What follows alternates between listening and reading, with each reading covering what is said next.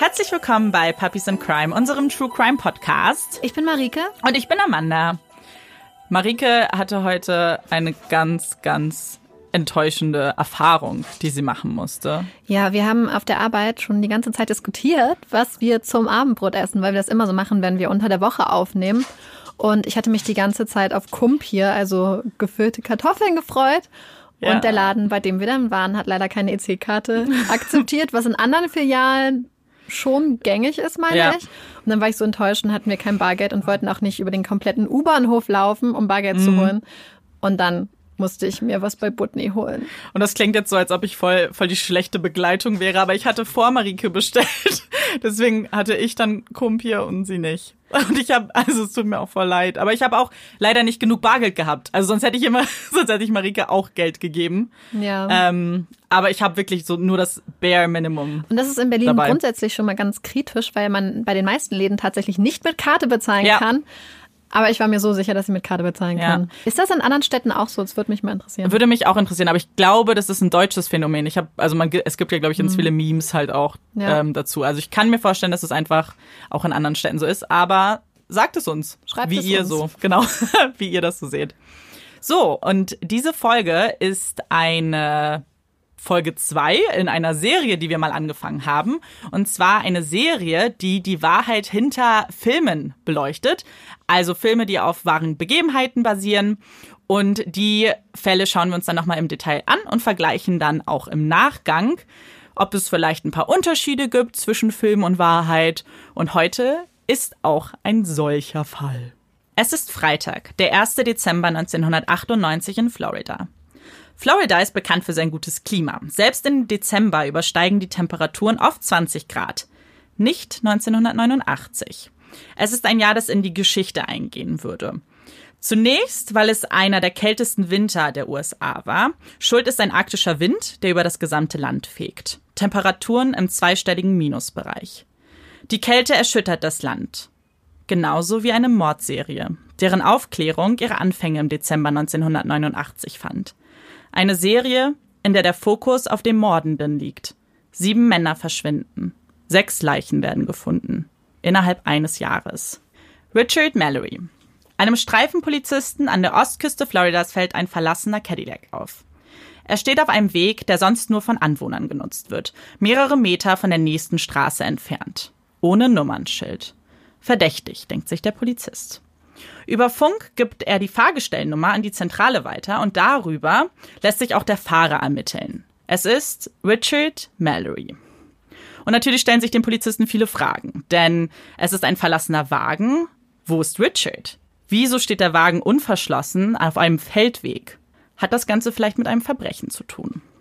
Er schaut sich die Umgebung etwas genauer an, möchte vielleicht erste Hinweise finden, die vielleicht auch über den Verbleib von Richard Auskunft geben könnten. Wenige Meter von dem Wagen entfernt findet der Polizist ein Portemonnaie von Richard. Ohne Bargeld, aber mit seinen Ausweispapieren. Das Portemonnaie ist nur dürftig unter etwas Dreck und Blättern versteckt. Es war aber nicht schwer zu finden. Und auch im Wagen findet der Polizist ein paar Ungereimtheiten. Zuerst fällt ihm die Position des Fahrersitzes auf. Laut seinen Ausweisen war Richard ungefähr 1,80 groß und 80 Kilogramm schwer. Der Sitz ist aber sehr weit nach vorne geschoben. Das hätte zumindest für eine bequeme Position nicht gereicht. Zudem kann der Polizist auf der Rückenlehne Flecken entdecken, die sehr stark nach Blut aussehen. Neben dem Wagen findet der Beamte im Gebüsch eine braune Papiertüte, daneben eine halb leer getrunkene Flasche Wodka und zwei benutzte Plastikbecher. Hat Richard hier mit seinem Mörder getrunken? Die Polizei geht relativ schnell von einem Gewaltverbrechen aus und macht sich auf die Suche nach Richard. Doch es fehlt jede Spur. Er ist nicht an seiner Meldeadresse und auch nicht an seinem Ladengeschäft. Und auch eine Vermisstenanzeige gibt es nicht. Am 13. Dezember 1989 spazieren zwei junge Männer auf einem Feldweg entlang. Sie suchen nach Schrott, nach Metall, etwas, was sie noch weiter nutzen können. Die Stelle war nämlich bekannt dafür, dass ähm, ja Einheimische und Anwohner dort ihren Müll deponierten. Also es war so eine wilde Mülldeponie sozusagen. Doch sie finden keinen Müll, kein Metall. Sie finden eine Leiche. Anhand der Fingerabdrücke kann dann auch die Identität relativ schnell bestätigt werden. Der tote Mann ist Richard Mallory. Als er gestorben ist, war Richard 51 Jahre alt. Richard ist ein Charakter, der nur schwer einzuschätzen ist. Sein Leben war nicht besonders routiniert, er folgte keinem bestimmten Rhythmus. Er lebte im Hier und Jetzt. Er war Inhaber eines Elektrogeschäfts, welches er mal öffnete und manchmal einfach geschlossen ließ. Das war ziemlich willkürlich. Denn Öffnungszeiten war ihn, waren für ihn nicht so wichtig. Dass seine Mitarbeiter dann vor verschlossener Tür standen, war ihm egal. Er besucht Stripclubs, oben ohne Bars, war dann für mehrere Tage wie vom Erdboden verschluckt. Es hätte aber auch wenige gegeben, die ihn tatsächlich vermisst hätten. Richard war schon lange geschieden, hatte weder Familie noch wirklich enge Freunde. Von seiner letzten Lebensgefährtin hatte er sich erst kürzlich getrennt. Er wollte sie noch zu einem Wochenende in Daytona Beach überreden, doch sie lehnte ab. Hat er sich vielleicht alleine auf die Reise begeben und ist dem Täter in die Fänge gelaufen? Richard hat Schulden, ist mit der Miete für seinen Laden im Verzug. Sein Geld floss oft in Alkohol und Prostituierte. Hat er sich vielleicht bei den falschen Männern Geld geliehen? Und auch für die Polizisten ist er kein unbeschriebenes Blatt. In seiner Akte findet man Eintragungen zu Vergewaltigung und Gewaltverbrechen. Die Obduktion zeigt, dass er mit einer Waffe vom Kaliber 22 erschossen wurde. Insgesamt vier Kugeln trafen ihn allesamt im Brustbereich. Aufgrund der Schüsse lässt sich der Tatergang auch relativ genau konstruieren. Der erste Schuss traf Richard, als er noch im Fahrersitz im Auto saß. Und das beweisen auch die dort gefundenen Blutflecke. Der Schütze war sehr wahrscheinlich auf der Beifahrerseite, entweder außerhalb des Wagens oder er hat vielleicht auch drinnen gesessen. Richard war es gelungen, nach dem ersten Schutz aus dem Auto zu fliehen. Der Täter ist ihm aber quasi gefolgt und hat dann nochmal dreimal aus nächster Nähe auf ihn geschossen. Aufgrund diverser Spuren ist es naheliegend, dass der Körper nach den letzten Schüssen aber nicht weiter bewegt wurde. Was der Täter aus dem Besitz des Opfers entwendet hat, das kann mit Gewissheit nicht gesagt werden. Man weiß, dass kein Bargeld mehr in der Tasche war und Richard war bekannt dafür, dass er eigentlich immer Bargeld dabei hatte. Also ist es wahrscheinlich, dass ihm Geld geklaut wurde. Aber Beamte haben sich eben auch mit Freunden, Ex-Partnern unterhalten, was eben wertvolle Gegenstände gewesen wären, die Richard bei sich da gehabt hätte und auch einfach, was er vielleicht im Auto gehabt haben könnte. Das waren unter anderem eine goldene Armbanduhr, eine Fotokamera sowie eine Polaroid-Kamera, die auch relativ einzigartig war in ihrem Aussehen und Design, und ein Radarwarner. Die Polizisten fanden keines dieser Objekte in seinem Auto und allgemein gab es auch sonst keine weiteren Spuren. David Spears. Am 1. Juni 1990 findet man die Leiche eines nackten Mannes, etwa 400 Meter vom US Highway 19, in einem Waldstück, das über einen Waldweg erreichbar ist. Auf einen Blick ist auch die Todesursache klar, denn der Mann wurde erschossen. Es sind sechs Schüsse, wahrscheinlich eine kleinkalibrige Pistole. Und neben der Leiche liegt ein Kondom. Der Tote konnte erst einige Wochen später anhand einer Vermisstenmeldung identifiziert werden. Es ist der 43-jährige David Spears. David arbeitete für eine Betonfirma, zusammen mit seinem Sohn Jeff zusammen. Und am Samstag, den 19. Mai 1990, wurde er zuletzt von seinem Sohn lebend gesehen. Die beiden haben sich noch nach Schichtende zusammengesetzt, haben Feierabendbier zusammen getrunken und sich unterhalten. Am Sonntag hatte seine Schwester beziehungsweise Davids Tochter Geburtstag und Jeff erinnerte ihn noch daran, dass er seiner Mutter versprochen hat, zusammen ein Geschenk zu kaufen. Deswegen sollte er unbedingt direkt nach der Arbeit nach Hause kommen. David war von seiner Ex-Frau geschieden. Das aber nur auf dem Papier. Die beiden lebten weiterhin zusammen. Zunächst sind sie Freunde geblieben. Mittlerweile aber waren sie auch wieder ein Liebespaar. Der Tod erschüttert die Familie. Denn er eröffnet viele Fragen das ganze Verhalten und auch die Umstände, wie er gestorben ist, passen so gar nicht zu dem Vater und dem Partner, den sie kennen. Denn es schließt natürlich darauf, dass er ein Fremdgänger ist. Das wollten sie nicht so richtig glauben, aber das Kondom, was eben gefunden wurde, spricht eine sehr eindeutige Sprache. Tage zuvor. Ein Paar, das David kannte, findet seinen Wagen abseits von einer Straße, ohne ein Nummernschild.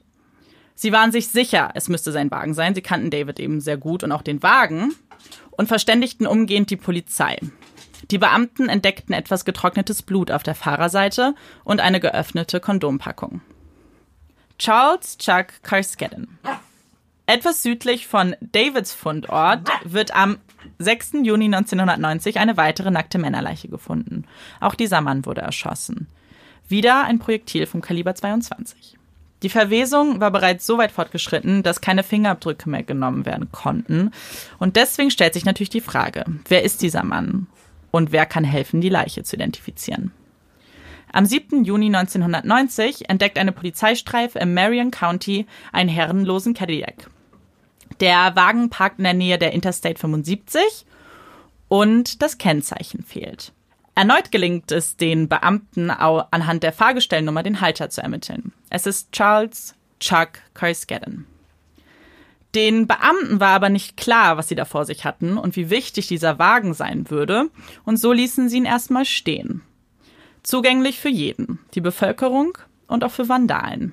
Diese hatten dann alle Beweise, die es hätte geben können in dem Wagen, auch vernichtet. Als es dann später, als der Wagen dann doch abgeschleppt wurde, gab es absolut keine Beweise mehr. Der 40-jährige Chuck lebte im Bundesstaat Missouri und arbeitete dort als Drucker. Er war letztmals lebend gesehen worden, als er am 31. Mai gegen 16 Uhr das Haus seiner Mutter verließ. Er wollte nach Tampa fahren und dort seine Verlobte abholen. Er kam aber nie dort an. Eugene Troy Beres. Am 30. Juli verlässt Eugene gegen 5.45 Uhr sein Haus. Das letzte Mal gesichtet wird er in Seville, einer Stadt westlich von Daytona Beach, ebenfalls in Florida. Dort belieferte er zwischen 14 und 14.30 Uhr eine Metzgerei. Sein nächster planmäßiger Stopp wäre um 15 Uhr in Salt Springs gewesen. Dort kommt er aber nie an. Und er taucht auch nicht zurück zu seiner Firma. Und das ist sehr ungewöhnlich für ihn, denn er ist sehr zuverlässig und das macht seiner Chefin Sorgen. Sie schreibt einen Zettel mit der Bitte, dass er sich bitte bei ihr melden soll und klebt den an die Bürotür. Gegen 22 Uhr kehrt sie nochmal in die Firma zurück und sieht, dass der Zettel aber noch immer da hängt. Sie sucht ihn jetzt auf eigene Faust und fährt die Lieferroute ab. Doch sie findet nichts und am selben Abend meldet sie ihn als vermisst. Die Polizisten begeben sich auf die Suche und beenden diese um zwei Uhr auch mit einem Erfolg. Sie können nämlich seinen LKW finden auf einer Kreuzung, die auch auf seiner Route lag. Der Motor ist kalt, die Fensterscheiben sind beschlagen und auf dem Lack hat sich bereits Morgentau gebildet. Aber von dem Fahrer fehlt jede Spur. Die Polizei schaut sich wieder den Wagen an und auch die Umgebung, ähm, aber sehr oberflächlich. Eine Spurensicherung wird gar nicht erst kontaktiert. Eine Familie, die im Ocala National Forest ein Picknick machen will, läuft auf einer Lichtung entlang. Diese ist nur wenige Meilen von dem Ort entfernt, wo auch der Lastwagen gefunden wurde. Und dort finden sie eine Leiche. Es ist die Leiche von Eugene Troy Beres. Die Hitze und die Feuchtigkeit hat aber die Zersetzung so beschleunigt, dass auch hier eine Identifizierung am Tatort nicht mehr möglich ist. Seine Frau kann ihn aber identifizieren anhand seines Eheringes. Er war mit zwei Schüssen von einer Waffe des Kalibers 22 getötet worden. Einer auf die Brust und einer auf den Rücken gerichtet. Richard Dick Humphrey.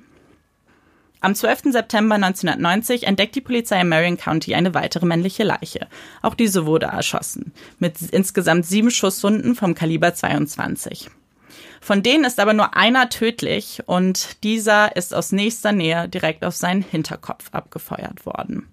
Der Tote weist eine gewisse Ähnlichkeit mit einer Person auf, von der es eine Vermisstenmeldung vom Vortag gibt. Und dieser Vermisstenmeldung wurde mit besonderem Nachdruck nachgegangen, denn es handelt sich um einen Ex-Cop.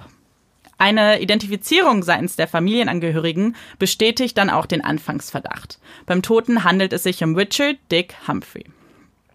Der 56-Jährige war in früheren Tagen Polizeichef gewesen und war inzwischen aber Sozialarbeiter für eine Familienbehörde in Florida.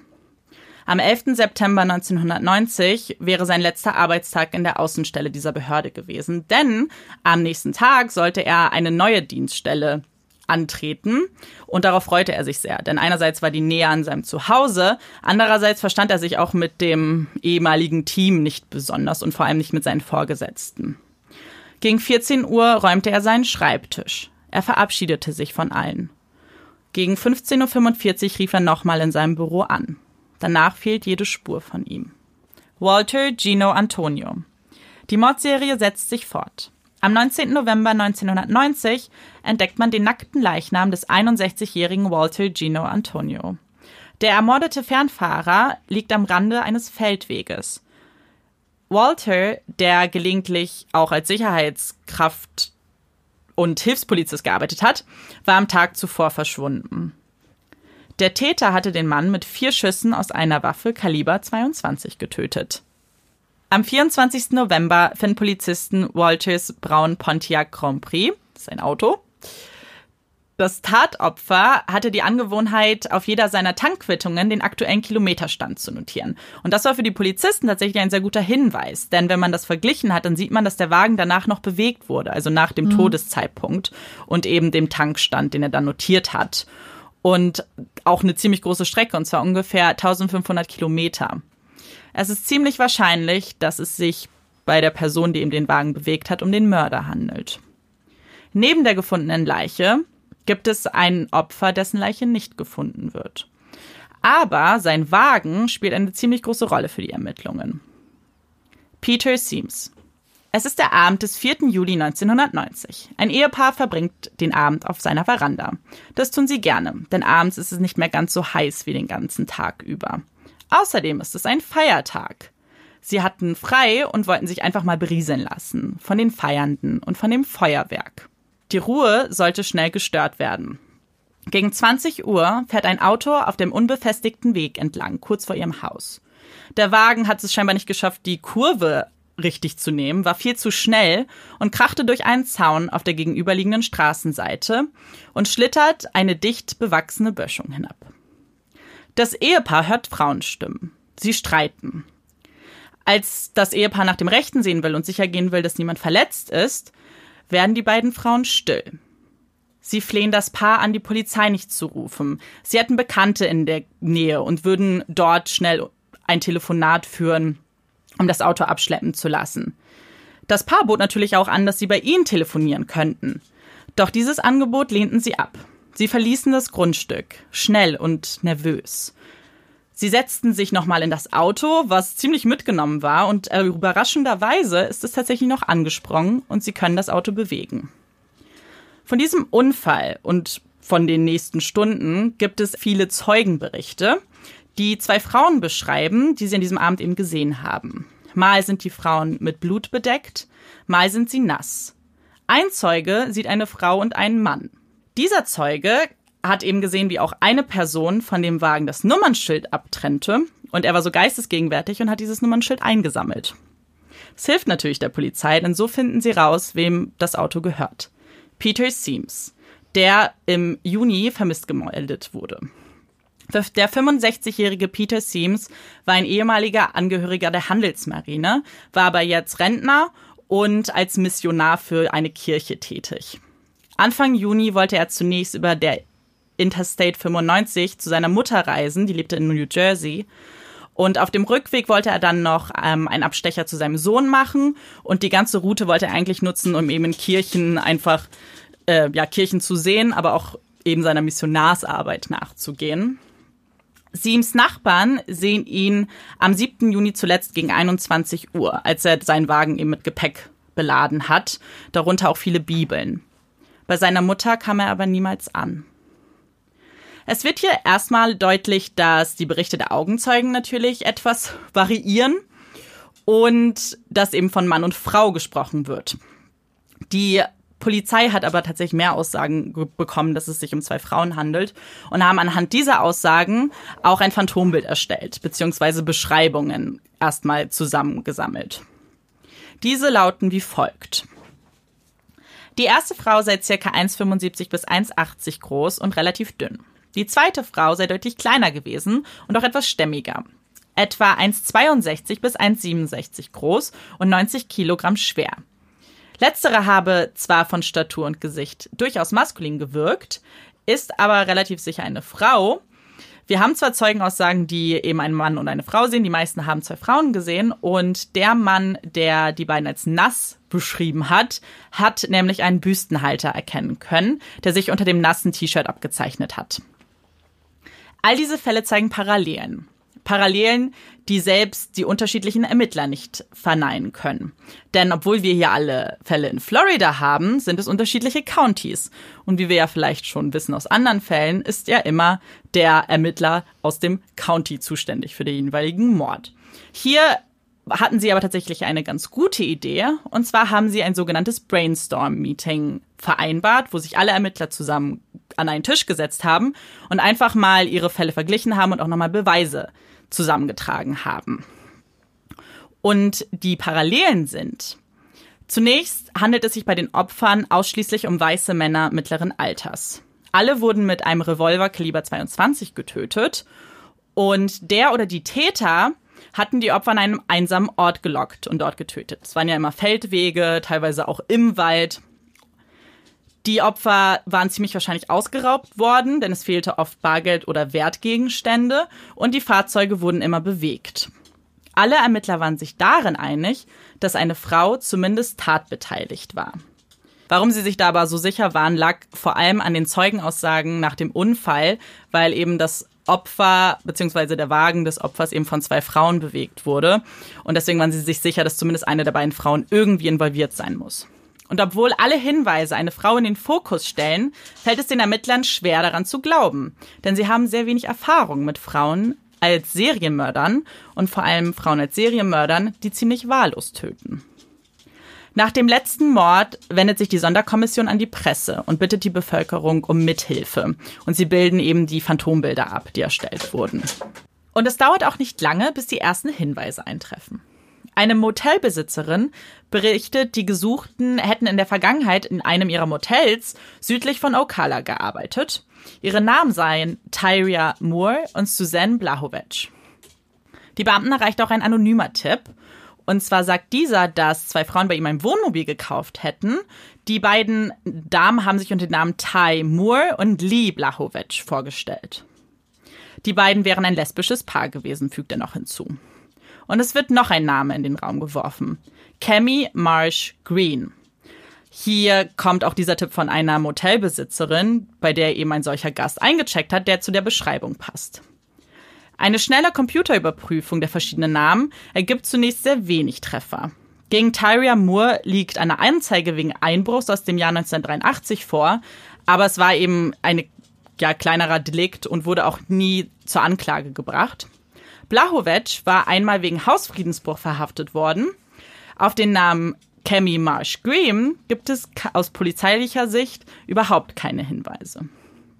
Allerdings fällt den Beamten etwas auf. Und zwar sehen sie eben die Dokumente von Blahovic und Green und die Fotos stimmen nicht überein. Es ist aber eben sicher, dass beide Dokumente von der gleichen Person genutzt wurden. Also ist ein Foto hier nicht richtig.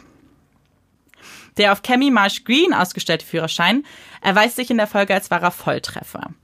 Den Polizisten gelingt es aufgrund einer Überprüfung von mehreren Pfandleihen, eben festzustellen, dass dort eine Frau eine Kamera aufgegeben hat und einen Radarwarner. Diese beiden Gegenstände stammen aus dem Besitz von Richard Mallory, dem ersten Opfer. In einem weiteren Leihhaus finden sie auch ein Werkzeugset, was sehr wahrscheinlich David Spears gehört hat. Und jetzt wird es interessant. Denn es gibt gesetzliche Vorgaben in Florida, bei denen jemand, der etwas in ein Pfandleihhaus bringt, eben das quittieren muss, und zwar mit einem Fingerabdruck. Uh. Dieser Fingerabdruck ist eben essentiell. In der Computerdatenbank finden Sie zunächst nichts, aber es gab noch Karteikarten. Also eben, ja, nicht alle Informationen waren bereits übertragen worden. So hat die Polizei sich aber trotzdem eben diese Karteikarten angeschaut und finden tatsächlich einen Fingerabdruck, der passt. Dieser gehört Laurie Grody. Und das ist auch nicht der richtige Name, denn es ist ein weiteres Alias. Das kann aber dann relativ schnell einer echten Person zugeordnet werden. Und zwar Eileen Carol Warners, genannt Lee. Eileen wird als Eileen Carol Pittman am 29. Februar 1956 in Rochester, Michigan geboren. Ihre Mutter ist Diane Warners und sie war 15 Jahre alt, als sie am 3. Juni 1954 Alins Vater Leo Dale Pittman heiratet. Weniger als zwei Jahre später und damit zwei Monate vor Eileens Geburt reicht Diane aber die Scheidung ein. Eileen hat noch einen Bruder namens Keith, der im Februar 1955 geboren wurde. Eileen hat ihren Vater nie kennengelernt, weil er wegen der Vergewaltigung und des versuchten Mordes an einem siebenjährigen Kind bei ihrer Geburt im Gefängnis saß. Bei ihm wird auch eine Schizophrenie diagnostiziert. 1969 erhängt er sich im Gefängnis. Im Januar 1960, als Eileen fast vier Jahre alt ist, lässt Diane ihre Kinder zurück. Sie verschwindet. Sie lässt sie bei ihren Großeltern, bei den Eltern von Diane, Laurie und Britta Warnos. Diese adoptieren Keith und Eileen am 18. März 1960. Sie sagen den beiden aber nicht, dass sie nicht ihre leiblichen Eltern sind. Das erfahren die beiden erst elf Jahre später. Und es ist tatsächlich ein ziemlich tragisches Erlebnis eben, weil es deine ganze Ansicht der Familie ja auch erschüttert. Eileen wird schon früh mit Sexualität im Allgemeinen konfrontiert. Sie wird sexuell missbraucht von Nachbarn. Vor ihrem Großvater muss sie sich ausziehen. Mit ihrem Bruder beginnt sie eine sexuelle Beziehung und diese wird von ihrem Großvater nicht nur unterstützt, sondern auch gefördert. Für Aline muss es also so gewirkt haben, als ob das alles ganz normal wäre. Und so überrascht es auch nicht wirklich, dass sie eben keinen gesunden Bezug zu Sexualität und ihrem Körper hat. Mit nur elf Jahren verkauft sie ihren Körper an ihrer Schule. Mal für Geld, mal für Zigaretten. Doch eigentlich im tiefsten Inneren tut sie das für Aufmerksamkeit, für Freundschaft. Die Jungs amüsiert das und sie macht sich schnell einen Namen. Mit so jemandem will niemand befreundet sein. Bis auf ihre einzige Freundin Dawn. Die wusste, wie es bei ihr zu Hause zuging. Dass sie mit Schlägen ihres alkoholkranken Großvaters begrüßt wird. Dass sie bei einer Party, die sie für ihre vermeintlichen Freunde geschmissen hat, von diesen Freunden aus dem Haus gesperrt wurde und sie einfach ohne sie gefeiert haben dass ein Nachbar, der bei allen als Pädophiler bekannt ist, sie vergewaltigt. Und sie wusste, dass dieser Mann sie geschwängert hatte. Eileen merkt die Schwangerschaft erst nach sechs Monaten und nachdem ihre Großeltern das auch erfahren, schicken sie sie für die restliche Schwangerschaft in ein Frauenhaus. Mit nur 14 Jahren gebärt Eileen einen gesunden Jungen, mit dem sie aber keine Sekunde verbringen darf, nicht in sein kleines Gesicht schauen darf, ihn niemals halten darf. Er wird direkt zur Adoption gegeben. Wenige Monate nach der Geburt des Babys stirbt Eileens Großmutter an Leberversagen. Für ihren Großvater ist sie die Schuldige. Sie, die so viel Sorge in das Haus gebracht hat. Sie soll das Haus verlassen, nie wiederkommen. Und so bricht Eileen mit 15 Jahren die Schule ab. Sie lebt im Wald und ist Prostituierte. Duschen tut sie in den Motels, die sie in männlicher Begleitung betritt. Ein Zuhause hat sie nicht mehr und eine Familie auch nicht. Doch wie lebt man als 15-Jährige, als Kind, ganz alleine, ohne Dach über den Kopf? Eileen beschreibt diese Zeit in Briefe an ihre Freundin Dawn, wie sie bei Regen und Kälte auf dreckigem Boden lebte, dass die Männer grausam zu ihr seien, sie oft vergewaltigten und schlugen. Für diese Details gibt es ganz oft unterschiedliche Quellen. Wer hat sie wann vergewaltigt, wie oft wurde sie geschlagen, das variiert eben, aber man kann mit ziemlich Sicherheit sagen, dass ihre Kindheit ganz sicher nicht schön war. Für Eileen beginnt ein Teufelskreis, aus dem sie keinen Entrinnen mehr findet. Erst waren es nur kleinere Straftaten, Fahren unter Einfluss, Urkundenfälschung und später ein bewaffneter Überfall, bei dem Eileen eine Packung Zigaretten und 35 Dollar stahl. Sie wurde immer wieder auffällig. Die Waffe war ihr stetiger Begleiter, eine 22 Kaliber. Menschliche Begleiter hatte sie kaum. Die Enttäuschungen haben sie vorsichtig gemacht, Menschen zu vertrauen, ehrlich zu sein. Die meisten Beziehungen dienten einem Zweck, meist einem materiellen Zweck. 1976 zieht Ellie nach Florida, wo sie den 69-jährigen Yachtclub-Präsidenten Louis Gratz Fell kennenlernt. Sie heiraten im selben Jahr. Für Eileen sollte das der Beginn eines geregelten Lebens sein. Sie ist gerade mal 20 und ihr Partner ist fast 70 Jahre alt. Und sie sieht jung aus, schön. Doch Eileen verwickelt sich immer wieder in Konfrontationen in den Bars, in Schlägereien und geht schließlich wegen Körperverletzung wieder ins Gefängnis. Kein Verhalten, wie es sich für die Frau eines gut angesehenen Mannes gehört. Lewis selbst sagt auch, dass sie ihn einmal mit seinem eigenen Gehstock geschlagen hätte und das für ihn eben der Grund war, gegen sie eine einstweilige Verfügung zu erwirken und dann auch die Scheidung einzureichen bzw. die Ehe zu annullieren. Sie kehrt nach Michigan zurück, geht zu ihrem Bruder, ihrem einzigen Vertrauten aus ihrer Familie. Keith wird aber krank. Er leidet an Krebs. Er weiß von Eileens Leben und womit sie ihr Geld verdient. Und Keith bittet sie damit aufzuhören. Er sagt, er gibt ihr 10.000 Dollar aus seiner Lebensversicherung, damit sie sich ein neues Leben aufbauen kann. Ich will kein Geld. Ich will, dass du gesund wirst, sagt Eileen unter Tränen. Am 17. Juli stirbt ihr Bruder Keith an Speiseröhrenkrebs und Eileen erhält 10.000 Dollar von seiner Lebensversicherung, wie er es versprochen hatte. Für Eileen bricht die Welt zusammen. Aus einer Biergenießerin wird eine Alkoholikerin. Ihr Geld gibt sie für einen Wagen aus, also die 10.000 Dollar, den sie direkt zu Schrott fährt. Für Eileen war es nichts Neues. Menschen, die sie verlassen, sie alleine lassen. Sie fühlt sich wie Abschaum, unverstanden. Und wer könnte das schon ändern? Tyria Moore, genannt Ty, traf Eileen im Juni 1986 in einer Bikerbahn in Florida. Zu dieser Zeit war Ty 24 Jahre alt und arbeitete in einem Hotel. Beide waren einsam an diesem Abend und kamen in ein Gespräch. Eileen war 30 Jahre alt und arbeitete als Prostituierte, als sie Ty kennenlernte. Eileen hatte immer nur Beziehungen zu Männern, war sich ihrer Gefühle dieser Frau gegenüber unsicher. Aber die Beziehungen, die sie zu Männern hatte, waren natürlich keine gesunden Beziehungen. Sie fühlte sich oft wie ein Objekt und benutzt. Mit einer Frau zusammen zu sein, fühlte sich anders an. In Tai fand Eileen jemanden Besonderen. Sie war verliebt. Tai wurde das Zentrum ihres Universums. Tai und Eileen lebten in billigen Motels und Anhängern, manchmal aber auch ohne Dach über dem Kopf im Wald. Eileen sorgte für den Unterhalt. Sie prostituierte sich mehr und mehr auf den Highways. Tai gefiel es nicht und sie bat Eileen immer wieder mit dieser Tätigkeit aufzuhören. Doch Eileen wollte ihr ein Leben bieten, ein Leben, in dem sie sich keine Sorgen machen mussten um irgendwas.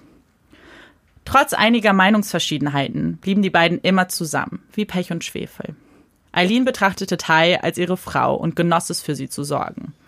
Als Eileen zu Hause war, verbrachten die beiden Zeit zusammen, schauten fern, gingen ab und zu auch in Bars. Eileen war die Dominantere. In der Beziehung, aber auch im Leben. Sie fing immer wieder Streit in Bars mit anderen an. Am 30. November 1989 schauen die beiden fern. Es ist ein ganz normaler Abend für die beiden. Bis es ruhig wird. Ich habe einen Mann erschossen. Er wollte mich vergewaltigen, sagt Eileen. Es ist der einzige Mord, den Eileen Tai wörtlich gesteht. Aber Tai glaubt nicht, dass es der einzige war. Thais Verdacht wächst, als Eileen mehr und mehr gestohlene Gegenstände nach Hause bringt. Doch sie will nichts davon hören. Sie will nicht wissen, woher die Gegenstände kommen. Und sie will erst recht nichts von den möglichen Verbrechen wissen. Sie verpfänden die Gegenstände und leben von dem Geld. Eileen verändert sich mit der Zeit. Sie wird aggressiv und das Paar streitet. Immer mehr. Und obwohl Eileen Tai immer versprochen hat, ihr kein Haar zu krümmen, bekommt sie langsam Angst vor ihrer Partnerin. Nachdem es für die Polizisten klar ist, dass es nur Eileen gewesen sein konnte, die diese Männer umgebracht hat, ging es darum, sie festzunehmen und ein Geständnis aus ihr herauszubekommen. Das würde ihre Anklage wasserdicht machen. Dass dies aber nicht einfach werden würde, war allen klar. Und so mussten sie sich einen Plan überlegen. Und während Eileen im Gefängnis wegen eines anderen Verbrechens ist, begleitet Tyra zwei Beamte nach Florida. Diese haben sie bei ihrer Schwester in Pennsylvania aufgefunden und sahen in ihr den Schlüssel zum Fall. Sie sollte ihnen helfen, als Dank bekäme sie Immunität. Ty wird in einem Motel in Daytona einquartiert. Von dort soll sie Kontakt zu Eileen im Gefängnis aufnehmen. Die Polizisten erklären ihr den Plan. Sie muss Eileen zum Gestehen bringen. Denn Eileen vertraut ihr. Der erste Anruf erfolgt am 14. Januar. Als Ty auf die Morde zu sprechen kommt, beruhigt Eileen sie. Die haben mich nur wegen dieser Waffengeschichte aus 1986 und einem Knöllchen eingebuchtet. Und ich sag dir was, ich lese Zeitungen. Da werde ich mit keinem Wort als eine der Verdächtigen erwähnt. Eileen ist misstrauisch. Sie kann nichts von der Falle wissen, aber sie weiß natürlich, dass die Gespräche von der Gefängnisleitung abgehört werden. Also benutzt sie sehr viele unverdächtige Umschreibungen. So dauert es auch mehrere Tage.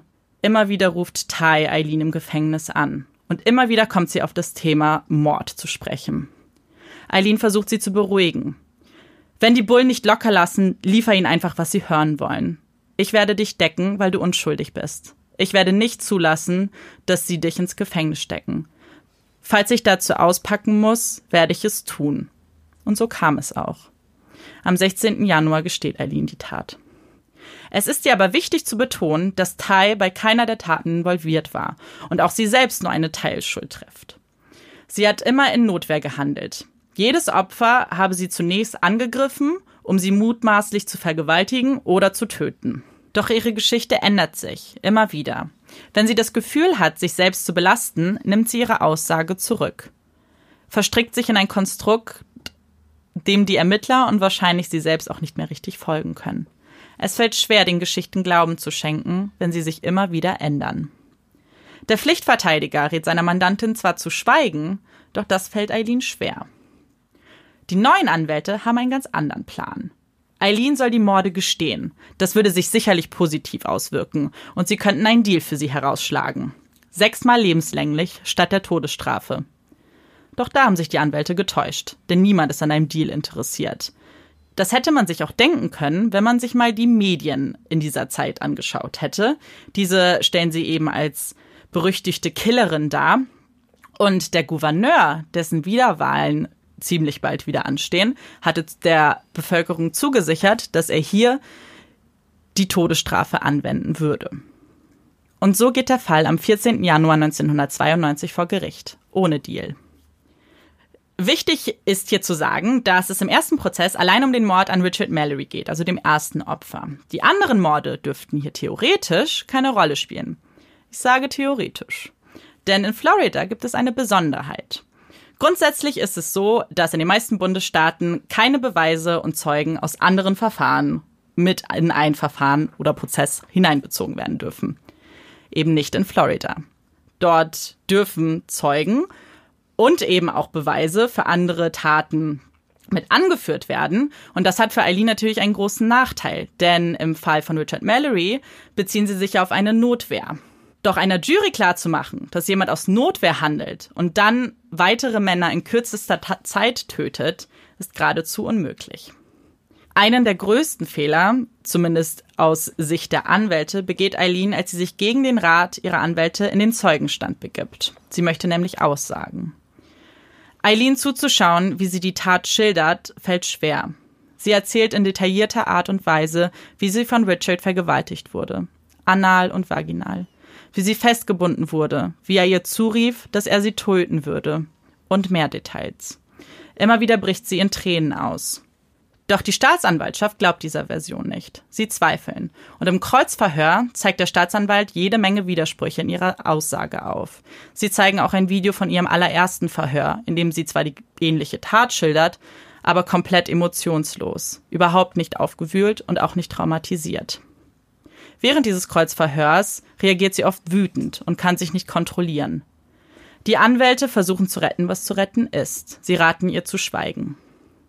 Da Eileen die einzige Zeugin ist, die die Verteidigung aufruft und aufgrund ihres Auftrittes ist das Urteil fast schon gesprochen. Am 27. Januar 1992 zieht sich die Jury zu Beratungen zurück und sie brauchen lediglich zwei Stunden, um zu einem einstimmigen Ergebnis zu kommen. Schuldig in allen Anklagepunkten. Ich bin unschuldig. Ich wurde vergewaltigt. Ich hoffe, ihr werdet alle vergewaltigt, schreit sie der Jury entgegen einer Jury, die am nächsten Tag aber noch das Strafmaß zu entscheiden hatte.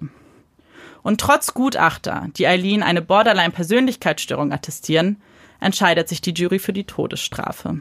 Und hierfür nennen sie fünf erschwerende Gründe. Eileen war zuvor wegen eines Verbrechens verurteilt worden, bei dem es um die Anwendung oder Androhung von Gewalt ging. Der Mord wurde während der Begehung eines Raubüberfalls begangen.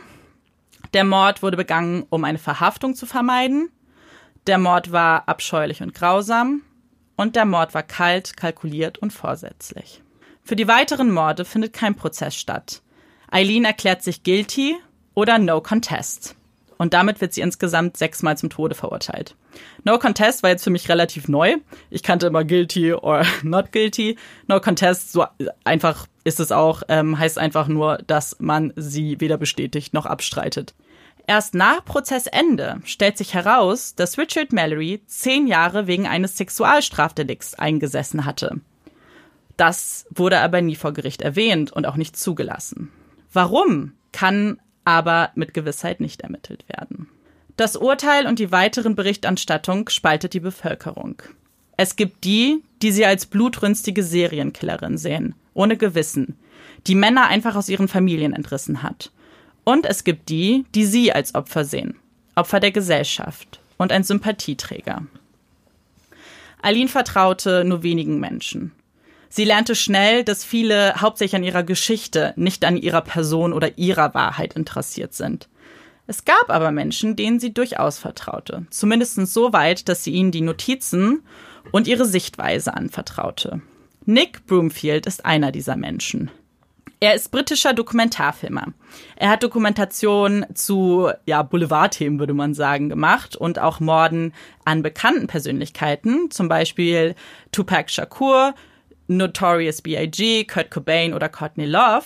Er hat aber auch Themen wie den Irak-Konflikt oder Serienmörder ganz allgemein behandelt. Nick drehte gleich zwei Dokumentationen über Eileen. 1993 erschien Eileen Warners The Selling of a Serial Killer und 2003, also zehn Jahre später, Eileen Life and Death of a Serial Killer. Und die Dokus zeigen Aufnahmen aus dem Gefängnis und beleuchten Theorien und Gründe an Eileens Verurteilung aus ihrer Sicht. Sie selbst sagt immer wieder, wie korrupt die Polizei ist. Sie unterstellt ihnen, schon früher von ihren Taten gewusst zu haben, diese nicht stoppen zu wollen, da man eine Serienmörderin viel besser vermarkten könnte. Und wenn viele dieser Aussagen auch Theorien sind und man keine Beweise findet, kann Nick zumindest beweisen, dass es tatsächlich Polizisten gab, die sich bereits sehr früh im Anfang der Ermittlungen schon die Rechte an der Geschichte gesichert haben. Der Prozess wird aufgearbeitet und viele fatale Fehler werden auch aufgedeckt. Nick gibt hierbei einen Großteil der Schuld an den unerfahrenen Anwalt von Aileen. Dieser sei nicht bei sich gewesen, hatte vor Prozesstagen gekifft. Dieses Videomaterial wird auch bei ihrem zweiten Prozess gezeigt. Ein Prozess, der kein richtiger Prozess ist und viel mehr Fragen aufwirft als Antworten gibt. In diesem Prozess entlässt Eileen alle ihre Anwälte. Sie sagt, sie möchte keinen weiteren Prozess. Sie habe getötet, nur des Raubes willen. Sie würde es wieder tun und sie sollte nicht in Freiheit kommen. Anwälte versuchen sie als Wirr zu bezeichnen und damit eben diese Aussagen, die sie getroffen hat, zurückzuziehen. Doch das läuft alles ins Leere. Und all das dokumentiert Nick in seiner Dokumentation. Und dann bittet Eileen Nick um ein Gespräch. Sie möchte endlich die Wahrheit sagen. Dass ihre Kindheit nicht grausam war. Ihr Großvater war liebevoll. Er hat sie zwar rausgeschmissen, aber nur weil er ihr die Schuld an dem Tod seiner Frau gab und er ihr nicht verzeihen konnte. Und das könnte sie ihm nicht mal übel nehmen. Es gab keine Notwehr. Sie wollte diese Männer töten. Nick ist baff. Er fragt immer wieder, warum? Warum änderst du deine Geschichte? Und sie gibt keine Antwort. Bis er die Kamera wegrichtet. Ich kann nicht mehr darüber sprechen, sonst ziehen sie die Hinrichtung nicht durch. Sie möchte sterben. Sie will kein neues Verfahren. Sie will nicht in lebenslanger Haft sitzen. Sie sagt zu Nick, natürlich war es Notwehr. Das letzte Gespräch mit Nick zeigt sie, stehend mit zig Beamten um sich herum. Sie ist angekettet. Sie wirkt wir. Sie möchte nicht mehr von den Taten sprechen. Sie will nur noch von den Theorien sprechen. Dass sie im Gefängnis gefilmt und gequält wird. Dass sie ihr Essen vergiften und zum Schluss bedankt sie sich bei der Öffentlichkeit, dass sie ihr das Leben vermiest haben. Videos von dieser Szene findet man im Internet und oft sind sie be betitelt mit verrückte Eileen oder ähnlich. Kommentare hingegen sind der Meinung, sie sagt die Wahrheit. Nick sagt dazu Folgendes. Ich denke, diese Wut entwickelte sich in ihr. Sie arbeitete als Prostituierte. Ich denke, sie hatte viele schreckliche Begegnungen auf den Straßen. Und ich denke, diese Wut kam nur aus ihrem Inneren heraus und ist schließlich explodiert. In unglaubliche Gewalt. Das war ihre Art zu überleben. Ich denke, Eileen glaubte wirklich, dass sie zur Selbstverteidigung getötet hatte. Ich denke, jemand, der zutiefst psychotisch ist, kann den Unterschied zwischen etwas, das lebensbedrohlich ist und etwas, das eine geringfügige Meinungsverschiedenheit darstellt, nicht wirklich erkennen. Man könnte etwas sagen, mit dem sie nicht einverstanden war, und sie würde in ein extremes Temperament verfallen. Und ich denke, das hat dazu geführt, dass diese Dinge passiert sind. Und zur gleichen Zeit, wenn sie nicht in dieser Extremstimmung war, hatte sie eine unglaubliche Menschlichkeit. Am 9. Oktober 2002 stirbt Eileen um 9.47 Uhr mittels einer Giftinjektion. Die Hinrichtung fand im Florida State Park in Stark statt. Sie wollte kein letztes Mal, nur ein Becher Kaffee. Die letzten Worte waren, das lasse ich jetzt auch auf Englisch, ich will einfach nicht, dass irgendwas verloren geht durch die Übersetzung. Yes, I would like to say I'm sailing with the rock and I'll be back, like Independence Day, with Jesus, June 6, like the movie. Big mothership and all. I'll be back. I'll be back. Ihre Asche hat ihre Kindesfreundin Dawn, die immer an ihrer Seite war, neben einem Baum in ihrem Zuhause verteilt. Denn so wollte es Eileen. Einer weiteren Person, der Eileen zu vertrauen schien, war Patty Jenkins, denn dieser gab Eileen einige ihrer Tagebücher und Notizen. Patty Jenkins ist die Regisseurin von Monster, dem Film, um den es heute geht. Und bevor ich jetzt zu den Unterschieden komme und zum Vergleich, möchte ich für alle, die den Film jetzt noch nicht gesehen haben, ganz, ganz kurz nur beschreiben, was im Film gezeigt wird. Deswegen, weil der Film eben nicht die gesamte Geschichte erzählt, sondern ja, was seinen Fokus angeht, eben sehr limitiert ist. Deswegen nur ganz kurz vielleicht, was der Film zeigt. Die Kindheit von Eileen wird nur sehr kurz angedeutet. Viele Szenen werden hier nicht gezeigt. Man sieht das Treffen von Ty und ihr in einer Bar und danach eben viele Szenen aus ihrem Leben. Dates der beiden, Schwierigkeiten im Alltag, Streit und auch ihre Lebensumstände. Man sieht die Morde und auch eine Vergewaltigung. Und man sieht den Unfall, nachdem eben sehr viele Spuren gegen die beiden dann auch vorlagen und die Polizei die beiden ins Visier nimmt. Es wird gezeigt, wie Ty Eileen zum Gestehen bringt. Man sieht sie in einem Motel und man sieht eben Polizisten im Hintergrund. Das Verfahren wird nur in einer Szene am Ende gezeigt. Man sieht eben das Zitat, wie sie der Jury entgegenruft, sie sollen alle vergewaltigt werden. Und damit endet der Film auch. Wollen wir mal über Unterschiede sprechen, vielleicht zu der Geschichte, wie ich sie euch gerade erzählt habe und wie es im Film gezeigt wird. Und jetzt fangen wir mal mit dem größten Unterschied an, den Namen. Denn Eileen wird in dem Film Lee genannt. Das ist auch faktisch richtig. Das war einer ihrer Rufnamen. Tai, und damit ist auch mein Recap nicht ganz richtig, gibt es in dem Film nicht. In dem Film heißt die Rolle Shelby. Und damit ist es eine fiktive Person. Die Opfer werden zum Teil namentlich gar nicht genannt, wenn aber Namen fallen, sind diese ebenfalls nicht richtig. Neben den Namen ist auch das Aussehen sehr unterschiedlich. Während Eileen und Charlize Theron, die Eileen in dem Film spielt, extreme Parallelen hat und sich sehr, sehr ähnlich sehen, gibt es zwischen Ty und Shelby gar keine Ähnlichkeit. Also wir sprechen hier von Tag und Nacht, wenn ihr den Film noch nicht gesehen habt. Es ist nicht die gleiche Person. Und auch die Männer haben keine Ähnlichkeit mit den tatsächlichen Opfern. Wie ihr in meiner Zusammenfassung gesehen habt, wird eine Vergewaltigung dargestellt. Und damit bekennt der Film Farbe. Denn es war ja die Frage am Ende, ob es eine Vergewaltigung gab und eine Notwehrsituation gab. Und dadurch, dass es gezeigt wird, entscheidet sich der Film eben für diese Version. Sie zeigen die Vergewaltigung übrigens auch sehr detailliert. Wenn ihr den Film noch nicht gesehen habt, dann hier auch nochmal als kleine Warnung. Äh, bei den anderen Taten wird aber keine wirkliche Notwehrsituation dargestellt. Also hier sieht man einfach, welche Version verfilmt wurde.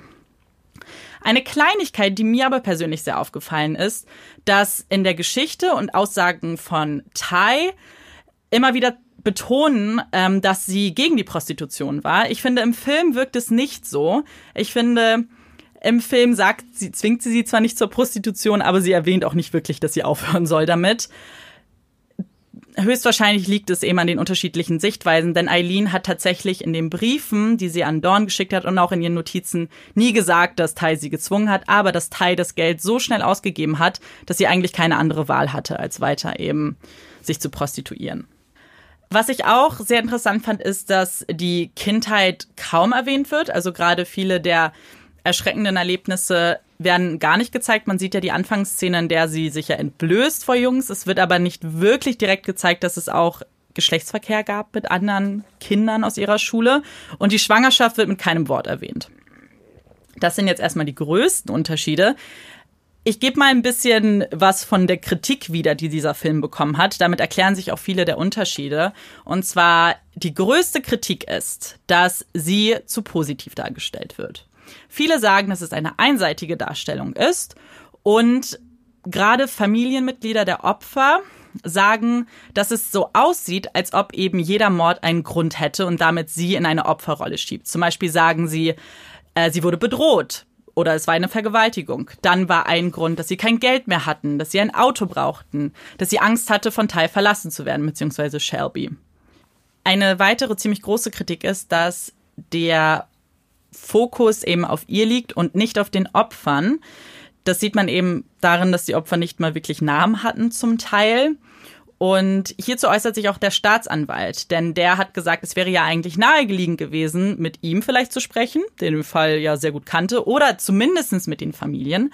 Und er sagt auch, all diese Menschen hatten Töchter, Brüder, Söhne, Freunde. Und jeder, der in diesem Film sieht, hat den Eindruck, dass zumindestens einige der Morde und diese Männer den Tod verdient haben.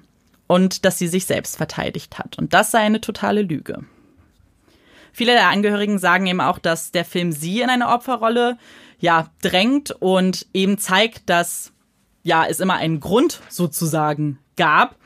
Darauf angesprochen, verteidigen die Produzenten aber ihre Entscheidung und sie sagen, dass sie eben der Ansicht sind, es ist so passiert und große Kritik ist es eben, weil viele Menschen sagen, sie hat ja diese Notwehrsituation und das alles wieder zurückgenommen. Also all diese Beschreibungen, dass sie vergewaltigt wurde, hat sie ja zurückgenommen. Daraufhin sagten die Produzenten, ich glaube, sie hat es gesagt, um tatsächlich zu versuchen, ihre eigene Hinrichtung zu beschleunigen. Sie wollte wirklich ihre persönliche Tragödie beenden. Darauf angesprochen, warum sie nicht mit den Opferfamilien gesprochen haben, ist eben, sie wollten keine ja, weitere Tragödie in ihrem Leben eröffnen. Sie wollten die alten Wunden nicht aufreißen. Und das erklärt auch, warum die Namen nicht benutzt wurden und auch die Namen von Ty bzw. Shelby geändert wurden. Sie wussten nämlich auch, dass Ty sich nicht, ja, besonders positiv diesem Film gegenüber zeigen wird. Und sie wussten auch, dass sie eine sehr reservierte Person ist, die über diesen Fall auch gar nicht mehr spricht. Ich glaube, sie haben damit einfach einen leichten Weg genommen, quasi die Namen zu ändern, damit fiktive Personen in diesen Film zu bringen. Natürlich weiß jeder, wer wer ist. Ich denke, das hat vielleicht auch rechtliche Hintergründe, um ganz ehrlich zu sein. Und deswegen haben sie auch das Aussehen abgeändert. Und dann möchte ich noch ein Zitat von den Produzenten sagen, eben ebenfalls auf diese Kritik hin. Er sagt, es ist kein Dokumentarfilm. Ich meine in keiner Weise. Es ist eine dramatische Darstellung, die eher nach einer größeren Wahrheit als einer tatsächlichen Wahrheit sucht.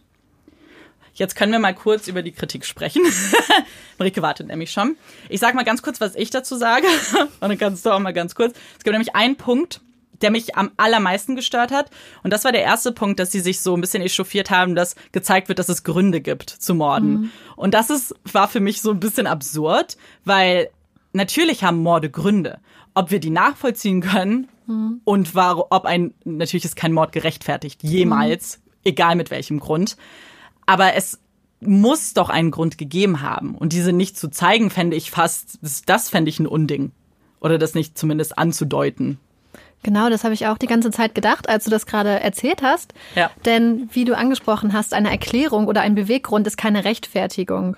Und sie haben es ja auch teilweise so dargestellt, dass ähm, der eine, der Missionar beispielsweise, ja. der getötet wurde, dass man sich so schlecht gefühlt hat, weil man, weil er dargestellt wurde als ein herzensguter Mensch, der ihr eigentlich helfen wollte, mhm. wo sie auch mit sich gekämpft hat, zumindest im Film. Ja. Dann auch der eine Mann, der FBI oder der, der Polizist, Ex ja. wurde ja auch so dargestellt, dass er sie nur aufgesucht hat, weil er halt zu Hause eine Frau hat. Genau. Mit der genau. er wahrscheinlich keinen Verkehr haben kann. Ja. Und auch nicht böse war zu ihr und nicht ja. gewalttätig. Und das wirkte auch sehr, sehr random eigentlich, diese Tat. Also dann wirklich mhm. sehr materiell geführt. Dann hatte man natürlich diese eine Szene, finde ich, wo sie neben dem Mann saß. Und da hat man, finde ich, gemerkt, dass es im Film so dargestellt wurde, als ob sie gerade so eine, wahrscheinlich so ein Flashback hatte ja, oder genau. sich ganz dolle bedroht gefühlt hatte. Mhm. Ähm, also ich finde, dass du es richtig gesagt hast. Es mhm. stellt Gründe dar, aber ja. es rechtfertigt die Taten nicht, außer den genau. ersten Mord, den ich übrigens beim ja. Gucken, ich habe den Film gestern Abend geschaut, auf ja. Amandas Empfehlung hin, überspult habe, weil ich wollte die Szene nicht gucken und auf einmal dachte ich, oh, warum hat die Dame ein neues Auto? Und dann muss ich nochmal fünf Minuten zurückspulen. Ja. Ich muss zugeben, was diesen Fokus auf die Opfer betrifft, nicht unbedingt jetzt was den Film angeht, aber allgemein diese Geschichte, muss ich den Familien fast ein bisschen recht geben, denn bei meiner Recherche ist mir etwas auch so ein bisschen böse aufgestoßen. Und zwar, ich musste extrem suchen, um irgendwelche Infos über die Opfer zu finden, die weiter gingen als der Name. Also oft war es eben der Name, wann bist du gestorben und das war's dann auch. Und das ist natürlich so auch nicht richtig. Wir versuchen ja immer wieder auch zu zeigen, warum Täter zu Tätern werden. Weil uns es wichtig ist, eben zu zeigen, dass Böses nicht geboren wird, sondern Böses entsteht. In diesem Fall war es fast andersrum. Ich hatte keinerlei Probleme zu finden, mhm. warum Eileen zu einer Serienmörderin geworden ist. Aber ich hatte extreme Probleme zu finden, wer diese Opfer waren. Und die Namen werden so selten genannt. Ich hatte es Marike vorhin gesagt, ich hatte die Recherche eigentlich soweit fertig und wollte mich gestern nochmal berieseln lassen von einem englischsprachigen Podcast, einfach nur bei der U-Bahn-Fahrt. Und dieser Podcast hat die Namen nicht genannt. Er hat einen Namen genannt von Richard Mallory, das ist oft so, und dann gesagt fünf weitere Männer. Deswegen war es mir auch wichtig, jeden Namen zu nennen. Und ich wollte jedem Opfer die Zeit auch geben, dass der Name einmal klingt, damit man ihn einmal gehört hat, weil mir das persönlich so wichtig war auch. Ja, du sprichst ja auch gerade den Opferbegriff an. Das finde mhm. ich auch eine andere Sache in der Kritik, die ich nicht ganz mhm. nachvollziehen kann, denn ein Opfer zu sein und ein Täter zu sein, schließt sich gegenseitig ja, ja, absolut nicht aus. Denn wenn wir uns, wir beschäftigen uns ja viel mit True Crime und eigentlich in jeder Biografie von Tätern, wenn du weit genug zurückgehst, ja. war das irgendwann mal ein Opfer. Die meisten Täter waren zum früheren oder späteren Zeitpunkt kleine Kinder, die wahrscheinlich mal Angst hatten, Gewalt erfahren haben, Missbrauch, Misshandlung, sich allein gefühlt haben, sich nach Geborgenheit gesehen hatten. Und das ist ja so eine Konstante, die sich durch fast alle Täterbiografien zieht. Und bei Eileen als Prostituierte hat sich das natürlich noch weiter ins Erwachsenenalter mhm. fortgeführt. Und deswegen finde ich diese Differenzierung natürlich in Bezug auf ihre Taten ist es eindeutig, aber nicht in Bezug auf ihr Leben. Ja. Und da so ganz klar zu differenzieren, finde ich, macht einen sehr komplexen Sachverhalt, vereinfacht es ja. zu sehr. Absolut. Ich finde, das ist auch was ganz, ganz Wichtiges, was wir ja immer wieder versuchen zu erwähnen. Nur weil man vielleicht nachvollziehen möchte, warum jemand tötet, warum er vielleicht auch ein Opfer war zu einem Zeitpunkt, heißt man die Tat nicht gut. Ich kann das gar nicht oft genug betonen, weil das hat mit dem einen und dem anderen nichts zu tun. Deswegen finde ich das auch wichtig, was du jetzt noch gesagt hast. Und dieser Fall ist so in seinem Umfang ein bisschen erschreckend, weil ich, deswegen hatte ich diesen Satz mit eingeworfen, dass er die Nation und auch so ein bisschen die, die den Fall kennen, wirklich spaltet. Ich hatte mhm. ganz am Anfang mir mal Artikel durchgelesen und die Kommentare dazu. Und das ist schwarz und weiß. Es gibt Kommentare, die Eileen fast feiern, als eben Rächerin, die die Straßen gesäubert hat vor bösen Männern. Mhm. Aber auch einfach viele, die sie als Sie wird nicht als Monster tatsächlich betitelt, das war nie ein Titel, den sie hatte, aber eben als diese Killerin ohne Gewissen und das ist halt auch nicht richtig. Ich finde, schwarz und weiß ist nie gut. Ich finde, wir sollten immer in so einer Grauphase sein. Diese Grautöne zumindest zulassen. Genau. Und ich finde, das ist ja auch eigentlich das, wenn ich uns angucke und ich glaube, wenn ich verstehe, warum die meisten von euch da draußen True Crime hören, ist es eigentlich immer der Wunsch, Sachen zu verstehen und die, das Interesse an der menschlichen Psyche, an mhm. menschlichen Geschichten und dieses Verstehen wollen. Man nimmt nicht Taten hin, sondern man möchte gucken, wo es herkommt. Ja. Und das ist ja eigentlich das, was halt genau bei diesem Fall auch so sehr spannend ist. Ich habe noch eine letzte Kritik für dich mitgebracht, die habe ich oh. jetzt auch ganz zum Schluss behalten, weil ich ich möchte mal kurz deine direkte Meinung dazu wissen, weil oh ich hatte, ich fand die ein bisschen komisch. Und zwar haben die Familien bemängelt, ähm, Charlize Theron, für die, die es nicht wissen, hat für diesen Auftritt einen Golden Globe und einen Oscar gewonnen. Und sie haben bemängelt, dass sie bei ihrer Dankesrede nicht den Familien gedankt hat, der Opfer. Ganz ehrlich? Ich glaube, das hätte ich Ganz auch ein ehrlich. bisschen geschmacklos gefunden ich war so ein bisschen perplex, weil sie hat, also man muss so, es ist ein bisschen schwierig. Sie hat die Rolle natürlich für ihre schauspielerische Leistung bekommen. Ja. Charlize Theron hatte aber auch produzentische Tätigkeiten in diesem mhm. Film, hat aber natürlich trotzdem diesen Preis für ihre Leistung bekommen, die sehr, sehr gut ist, muss ich sagen. Deswegen, wer bedankt sich denn bei den Familien von. Opfern von einer Rolle, die du spielst? Das finde ich total seltsam. Oder? Zumal man muss ja auch sagen, dass bei tatsächlich vielen Verbrechen Opferfamilien für gewöhnlich eigentlich auch ihre Privatsphäre ja. schätzen ja. und nicht so sehr ins Rampenlicht wollen ja. oder streben. Nicht, dass ich das jetzt den Familien unterstellen möchte, -mm. aber dass sie sich wünschen, bei einer Golden Globe Rede erwähnt zu werden, finde ich doch sehr seltsam Ich fand das, okay, ich, ich habe es jetzt extra so gesagt, weil das auch meine direkte Reaktion war, aber man zweifelt ja immer an sich selber. Ist okay, vielleicht habe ich einen komischen Bezug, vielleicht mhm. wollen Familien das ja doch. Dann schließen wir diese Serie ja einfach mit einer ganz einfachen Frage ab. Können wir diesen Film empfehlen? Ähm, ich bin sehr froh, dass ich ihn geguckt habe und ich, er ja. stand schon ewig auf meiner Liste und ich wollte ihn gucken. Wenn sexuelle Gewalt euch triggert, ja, ich ja. habe vorgespult an einigen Szenen. Wie gesagt, ich habe ja. den ersten Mord aus Versehen sogar überspult. Mhm. Ähm, aber insgesamt ist es ein guter Film. Die schauspielerische Ja. Leistung, das ist angesprochen, ist beeindruckend. Aber es ist auch ein Film, der einen extrem fuchsig macht, Mhm. extrem frustriert. Ich habe Amanda zwischendrin geschrieben, Ja. wie frustriert ich war.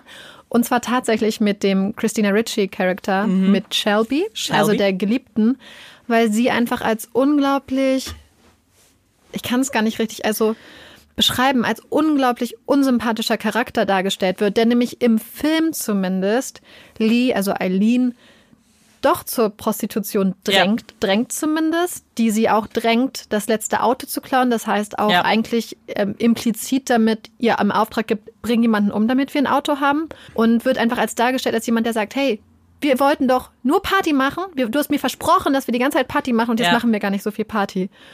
Und dafür in Kauf zu nehmen, dass deine Freundin sich prostituiert, dieser Charakter ist Mhm. so unsympathisch. Absolut. Das äh, sehe ich auch so. Äh, was ich auf meinem Zettel stehen habe, ob ich ihn empfehlen kann oder nicht, ist nämlich auch eine Sache, die du angesprochen hast.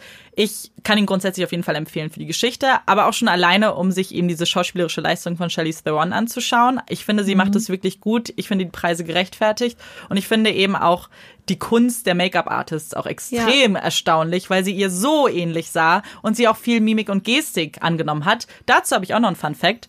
Die Doku, die ich erwähnt habe von Nick Broomfield, hat sich Charlize Theron angeschaut in Pausen und so. Daran hat sie halt viel von ihrem ja, Schauspiel abgeguckt. Zu der Doku kann ich gleich auch noch mal was sagen. Aber das ist, Ja. genau, den Film kann ich euch empfehlen. Wichtig ist, die Vergewaltigungsszene ist sehr brutal, sehr detailliert. Ich habe sie mir angeguckt und sie ist sehr herzzerreißend. Ähm, Sie ist nicht notwendig für den Film, also Nein. über Spuren geht sehr gut. Nee, genau. Es ist nicht notwendig, vor allem wenn man den Fall jetzt schon kennt, ähm, ist es absolut nicht notwendig, sich das auch bildlich nochmal vorzuführen. Die Dokumentation würde ich euch ergänzend zu dem Film auf jeden Fall empfehlen. Ich habe beide geguckt. Ich, wenn ihr euch jetzt entscheiden müsst, dann schaut euch die zweite an, also Eileen Life and Death of a Serial Killer. Die gibt es bei YouTube. Die geht fast zwei Stunden. Und es ist eben eine Anreihung eben von Clips aus dem Gefängnis. Es, es gibt kein wirkliches Cut oder Editoring dazwischen. Er zeigt aber sie, wie sie leib, ja, und lebt und eben diese Gespräche mit Nick hat. Und für mich hat das irgendwie, ja, meine Augen so ein bisschen geöffnet. Und das ist vielleicht eine ganz gute Überleitung, da man jetzt über den Film diskutiert. Vielleicht können wir kurz über den Fall diskutieren. Weil was mich jetzt interessiert ist, was glaubst du, was passiert ist? Ich kann auch erst erzählen, was ich denke, was passiert Ja, ist. bitte. Also, ähm, ich glaube tatsächlich, dass was das Zitat, was ich von Nick vorgelesen habe, dass das so die Wahrheit ist, die ich tatsächlich glaube. Ich glaube schon, dass die erste Tat eine Notwehrtat sein kann. Ich glaube schon, dass eine Vergewaltigung stattgefunden hat, weil ich muss sagen, ihre Aussage im Zeugenstand ist wirklich schlimm. Die Details, ich habe viele Details ausgelassen, sind extrem schlimm. Sie weint wieder und ich habe ihr das abgekauft, muss ich sagen. Und ich glaube einfach, dass danach etwas eben in ihr geweckt wurde. Sie hat einen Menschen umgebracht und sie ist ja auch erstmal damit davongekommen. Und ich glaube, dass das vielleicht die nächsten Morde zumindest leichter für sie gemacht hat. Das sagen auch viele Experten. Viele sagen, dass eben ein erster Mord viele Morde danach auch ein bisschen beflügelt sozusagen, wenn jemand eben erstmal einen Menschen umgebracht hat und sieht, ob es Auswirkungen hat oder nicht. Ich glaube einfach, dass es danach keine akuten Notwehrsituationen gab für uns. Ich glaube, dass es in ihrem Kopf einfach danach was ausgelöst hat, ein Trauma. Und ich bin sicher, sie hatte viele Traumata, um ganz ehrlich zu sein. Was man nämlich auch nicht vergessen darf, sie war keine Prostituierte in einem Luxusbordell, wo nette Businessmänner kommen vielleicht, sondern sie war auf Highways. Das heißt, sie ist per Anhalter mitgefahren. Das sieht man in dem Film ja eigentlich ganz gut.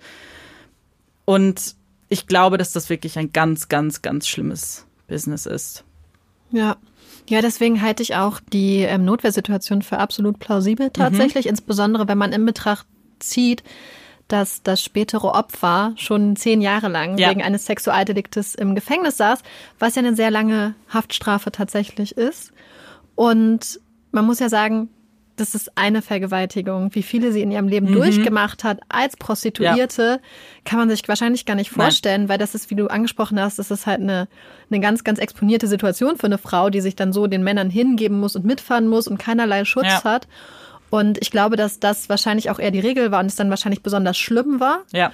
Und bei den anderen Sachen weiß ich nicht, das kann ich mir nicht vorstellen. Wahrscheinlich ist es wirklich so, dass sie das in ihrem Kopf so gesehen hat, dass sie vielleicht ein Flashback hatte, dass sie sich getriggert gesehen hat und es kann ja auch sein, dass sie sich manchmal getriggert gesehen hat und manchmal halt wirklich auch ein materielles Motiv hatte. Das eine schließt das andere ja auch nicht aus. Absolut. Und ich verhalte es nicht für absurd, dass sie später ihre Sachen zurückgezogen hat, um die eigene Hinrichtung zu beschleunigen. Weil ich habe mal nur mal so Fotos gesehen von diesen Interviews, die du mhm. ansprichst, und man sieht ja wirklich eine gepeinigte, gequälte Frau. Ja. Und dass man dann zum Beispiel auch depressiv wird und dass man ähm, also Suizidgedanken hat. Das ist ja nicht abwegig. Ja. Genau, darauf wollte ich nämlich auch noch hinaus. Ich glaube auch tatsächlich, dass sie sterben wollte. Man darf nicht vergessen, sie wurde von der Person, die sie als einziges noch geliebt hat, verraten. Das kann man gar nicht, braucht man nicht beschönigen. Das ist das, was passiert ist. Dann hat sie einen Prozess gehabt, vielleicht wirklich bei dem der Täter sie vergewaltigt hat, eine brutale Situation eben, der sie gerade entkommen ist. Und sie musste quasi ansehen, dass sie nach so einem Prozess schuldig erklärt wird, dass nicht geprüft wird, ob das möglich ist, dass dieser Fakt, dass er ein verurteilter ja, Vergewaltiger ist, gar nicht mal erwähnt wurde. Sie hat einfach gesehen, dass sie keinen fairen Prozess bekommen wird, auch für die mhm. nächsten nicht. Und ich denke, ich kann es fast auch verstehen, dass man nicht sechsmal lebenslänglich im Gefängnis sitzen möchte, ja. wenn man eh immer einsam ist und isoliert und eben wie du schon sagst, vielleicht auch depressiv irgendwann. Ich glaube, dass für sie der Tod einfach, ja, die bessere Wahl war. Und ich weiß jetzt nicht, wie es beim Prozess genau abgelaufen ist, aber gerade so Prozesse für, über Sexualverbrechen sind ja oft eine Retraumatisierung für die Opfer. Ja. Insbesondere wenn du dann wahrscheinlich im Kreuzverhör so extrem in Anführungsstrichen auseinandergenommen wirst. Und ich glaube, was ganz, ganz Schlimmes für Opfer ist, wenn ihnen vorheriges Verhalten vorgeworfen wird. Weil ich meine, auch bei der Verarbeitung von so einem Trauma geht man mhm. ja wahrscheinlich in verschiedenen Stufen vor. Sodass du wahrscheinlich manchmal einfach Punkte hast, wo du vielleicht dissoziieren kannst ja. und es nicht an dich ranlässt. Und in anderen Momenten, vielleicht auch wenn du merkst, es geht gerade um dein Leben, viel emotionaler bei der Sache bist. Und wenn dir dann vorgeworfen wird, hey, das erste Mal warst du aber nicht emotional, so, ja du verhältst dich nicht wie ein richtiges Opfer, das stelle ich mir total krass vor, dass einen sowas auch wirklich nochmal das Trauma durchleben lässt. Absolut. Und wenn man sich dann noch ihre, diese ganze Vorgeschichte überlegt, die wir ja nicht nennen, damit man Mitleid bekommt, aber einfach, dass man diesen Charakter versteht und weiß eben, warum Dinge passieren, wie sie passiert sind. Sie ist einfach kein sympathisches Opfer gewesen. Es klingt so schlimm, aber genauso wurde, wurde es dann am Ende, ja, genau das war am Ende der Fall. Und als Abschluss vielleicht zu dem Fall und dem Thema habe ich mir noch ein, ja, eine kleine Diskussion überlegt zwischen uns beiden. Und zwar, was natürlich hier groß im Fokus steht, ist eine Frau als Mörderin. Und es gibt viele Informationen dazu, warum Frauen töten und was sie vielleicht von männlichen Tätern auch unterscheidet. Deswegen lass uns doch mal vielleicht anschauen, erstmal, warum gerade in diesem Fall ja schon ziemlich früh klar war, dass zumindest eine Frau irgendwie beteiligt ist. Was ich aber erstmal richtig stellen muss. In extrem vielen Büchern, Artikeln und grundsätzlich trägt Eileen Warners den Stempel erste Serienkillerin der USA. Das ist faktisch nicht richtig. Es gab schon vorher Serienmörder. Genau. Es gab ja einige Indizien, die eben die Polizei haben dran glauben lassen, dass eine Frau beteiligt ist. Der erste war eben der verstellte Fahrersitz. Man ist hier davon ausgegangen, dass eben Frauen kleiner sind und deswegen näher am Lenkrad sitzen müssen. Das war jetzt natürlich bei Eileen gar nicht unbedingt der Fall, denn sie war ja fast 1,80 groß. Bedeutet, eigentlich wäre das gar kein Indiz gewesen. Mhm hat aber die Polizei eben dran glauben lassen, dass es eine kleine, schmächtige Frau ist. Das ist natürlich auch so ein bisschen veraltet vielleicht. Wer ist denn tatsächlich gefahren? Es ist Eileen tatsächlich gewesen. Also ist sie jemand, der so ganz dicht am Lenkrad ja. saß. Vielleicht hat sie das auch gemacht, um die so ein bisschen auf eine falsche Weil Fährte zu locken. Im Film saß ja. Nee, das war das andere Auto, wo Terrier saß am Steuer. Ähm, das beim Unfall. Ja. Genau. Das war aber eins der, ja, in der Mitte. Also es war nicht der erste mhm. Wagen. Dann hat der Täter, also Eileen, ja eine kleinkalibrige Waffe benutzt. Es ist aber tatsächlich so, wenn Frauen Waffen benutzen, sind es sehr oft kleinkalibrige Waffen. Und der Täter zielte meist auf die Brust. Das soll wohl auch sehr typisch sein für Frauen. Männer schießen öfter auf den Kopf. Wusste ich auch so nicht. Habe ich dann während der Recherche rausgefunden. Und dann eine Sache, die eigentlich interessant ist, und zwar eigentlich geht es hier mehr um die Opfer und die Charakterzüge von den Opfern. Und zwar waren das oft eben Männer, auch in einem ja mittleren höheren Alter, die eben gar nicht dafür bekannt waren, andere Männer mitzunehmen. Das heißt, sie haben eben darauf geschlossen und sie wussten ja, dass jemand mitgenommen wurde, weil es eben eine fremde Person war und haben dann darauf geschlossen, dass es eben eine Frau hätte sein müssen. Jetzt schauen wir uns mal ganz allgemein vielleicht so ein paar Fakten dazu an, was Frauen eben als Täter besonders macht und fangen mit dem Motiv an. Und ich muss sagen, das hat mich tatsächlich ein bisschen überrascht. Und zwar ist das meistgenannte Motiv von Frauen Profit- oder Rachegründe. Es geht tatsächlich viel um Raubmorde oder eben um sich ja materiellen Dingen anzueignen. Das hatte mich auch überrascht. So dieses emotionale und Rache habe ich mir schon gedacht, aber tatsächlich geht es hier viel um Geld. Und was die Motive angeht, was auch interessant ist, gerade bei Frauen sieht man oft, Frauen, die später getötet haben, also gemordet haben, waren oft vorher auch auffällig, aber oft für Diebstähle. Wobei, ja. Frage, Frage. Geld ist ja auch ein Mittel zur Emanzipation. Wenn man so möchte, naja, du ja. musst ja Mittel haben, ja. um selbstbestimmt zu leben. Kann das auch einer der Gründe sein, dass sie sich nach nehmen müssen, weil sie vielleicht auch, keine Ahnung. Ist mir gerade nur so aufgefallen, weil Geld ist ja auch Freiheit und Selbstständigkeit und Unabhängigkeit. Kann das damit auch einhergehen? Kann vielleicht, aber tatsächlich jetzt, was die Mörderinnen gesagt haben, haben sie das nicht genannt als weiteren Grund. Ich weiß, was du meinst. Ja. Es, und deswegen, es hat mich auch so überrascht. Es war wirklich so ein ganz leichter Grund. Es ging um Geld. Ich glaube, das ist, weil man einfach klischeebehaftet selbst ja, ist und denkt, voll. dass Frauen aus edleren Motiven erstmal töten. Ich glaube auch. Ich glaube, wir müssen da selber so ein bisschen von die rosarote Brille abnehmen, abnehmen. bezüglich des eigenen Geschlechts. Mhm. Mhm. Und was auch ein weiteres Motiv ist, und das ähm, kennen wir aus anderen True Crime Fällen, die wir vielleicht schon gehört haben. Es geht oft um Aufmerksamkeit und Sympathie, die sie nach dem Tod von einer Person bekommen. Das vor allem, wenn sie eben in Pflegebereichen tätig tätig sind, also in Krankenhäusern oder Pflegeheimen, denn da sind es ganz besonders oft Frauen. Wir wissen, wir kennen natürlich auch einen Mann, der auch, das macht, aber. Ja. Und wahrscheinlich auch die Frauen, die zum Beispiel ihre Kinder umbringen oder ihre Ehemänner, ja. ihre Eltern. Da geht es eben oft um das, was danach passiert, dass sie eben bemitleidet werden und ja. Schauen wir uns vielleicht die Opfer an. Das fand ich auch interessant. Bei männlichen Mördern ist es eben oft so, dass sie Fremde töten, zu denen sie keine Beziehung haben. Das ist bei weiblichen Mördern aber sehr, sehr ungewöhnlich. Die töten nämlich eigentlich Menschen, die sie kennen. Und deswegen war es auch bei Eileen relativ besonders, dass sie eben Männer umgebracht hat, zu denen sie erstmal keine Beziehung hatte tatsächlich.